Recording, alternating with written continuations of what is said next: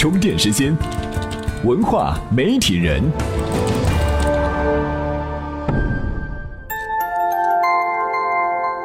媒体与内容探知世界运行的新规律，欢迎收听文化媒体人频道。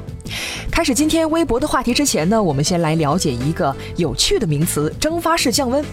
蒸发式降温呢很好理解，他说社群的衰落是从表面的热闹和繁荣开始的。比如几个喜欢玩滑板运动的年轻人建了一个微信群，时不时分享国内外高手的一些技术动作和心得体会，偶尔呢还会商量一下训练比赛，相处的十分融洽。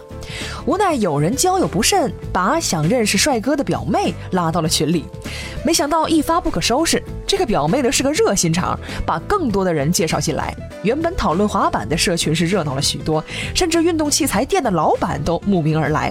但是当初几个核心成员却渐渐不发言了，他们随着表面的热闹慢慢蒸发掉了。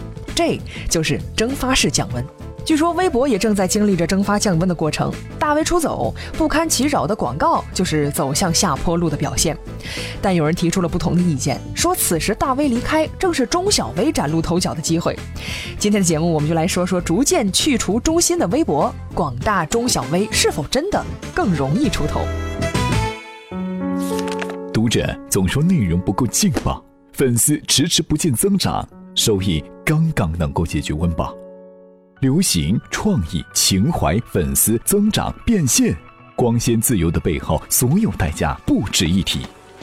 文化媒体人频道，探究媒体和内容改变世界的新规律。讨论代表中坚力量的广大中小微之前，我们不妨先来了解一下微博大 V 的策略。二零零九年开始发展起来的微博，从一开始就少不了影视明星和各种话题人物的推动。二零一一年之后，微博出现下滑趋势，也是拜大 V 出走所致。二零一三年重新调整，还是跟大 V 有关。他们貌似放弃了大 V 策略。所谓的大 V 呢，是在媒体眼中是必须拿下的制高点。无论是报纸、杂志还是电视广播，他们的报道容量都是有限的。那么，如何在有限的容量里吸引尽量多的眼球呢？一个是事情本身的话题性，典型代表呢就是已经被说烂了的“狗咬人不是新闻，人咬狗是新闻了”。另一个当事人自带的话题性，这方面大 V 自然当仁不让，本身就是注意力和传播的代名词，所以使用大 V 策略呢，可以快速聚集超乎想象的吸引力。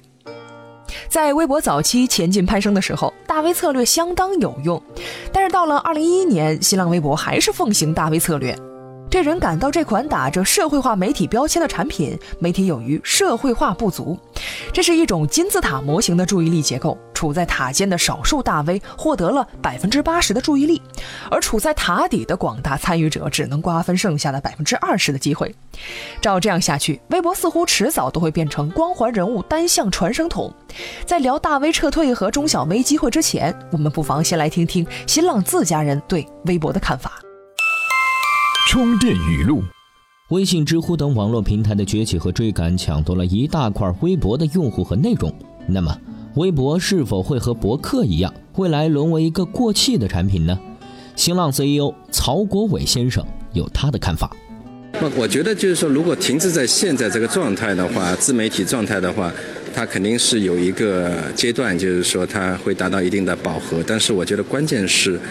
呃，在移动互联网时期的话，有了这样一个用户平台的话，你可以扩展很多的应用，可以扩展很多很多的使用方式。这样的话，它的延展性是非常强的。关键你下一步怎么去开发，怎么去延伸的问题。实际上，我相信每个互联网产品都有它的周期。关键是你是不是可以做到可持续性的那个延伸它的产品的寿命，能够开发更多的应用让大家来使用。何避免微博沦为周期性的过气产品？曹先生提到的关键点是微博的延展性，说白了就是产品的活力，让喜好各不相同的人都喜欢并且使用它。但是单靠少数大 V 的影响力来拉动增长，显然对产品所谓的延展性没有什么大的帮助。在遥远的 BBS 时代，总结过一个巨量贴效应。这个效应是说，当一个点击量和评论量都超高的帖子出现之后，论坛的流量暴涨。但高峰过后，整个 BBS 会归于一种低迷的状态，还比不上平时的流量。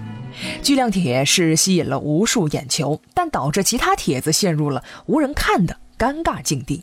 任何有媒体属性的互联网都存在巨量帖效应，这是微博的内部隐患。微博还有一个外部危机是微信等产品的崛起，有些大 V 开始撤退，他们玩公众号去了。微博忽然之间丧失了大量的内容跟话题，主动的也好，被迫的也罢，微博开始重视中小微。他们虽然个体的分量不会太大，但胜在数量极多，短时间也不太可能同时撤退。去除中心的微博才符合社会化媒体的标签，符合互联网本身的特性。中小微各自有各自的细分领域，容易形成大大小小的部落，把曲高和寡的教堂变成热热闹闹的集市。所以，不再倚重大 V 的微博，或许正是广大中小微争夺话语权的机会。那么，这个变化会不会是新浪微博的历史性转变呢？不妨先来细数一下微博历史上的几个关键节点。充电贴士：二零零九年七月，新浪率先开发微博，随后腾讯、网易等互联网公司相继推出微博产品。二零一零年，新浪微博每天发博数超过两千五百万条，总数超过二十亿条，成为国内影响力最大的微博运营商。二零一三年四月，新浪微博和阿里巴巴签署战略合作协议。二零一四年三月，新浪微博启用新版 logo，原有的“新浪”二字消失。同年，微博在纳斯达克敲钟上市。看看在纳斯达克的股价，就可以知道微博这棵摇钱树为新浪带来了多少收入。平台是赚钱了，但广大用户肯定没有思考过自己手中的微博账号值多少钱。充电时间今日关键词：微博价值。二零一四年十月，拥有数百万粉丝和知名编剧宁财神，把自己的账号五十块钱卖给了好友何菜头。这个友情价低的超乎想象，只能说是黑色幽默了。那么按市场价值来算的话，它价值多少真金白银呢？今天推荐的文章略带调侃的分析了微博价值的问题。您只要在充电时间的微信公众账号中回复“微博价值”四个字，就能够收到这篇文章了。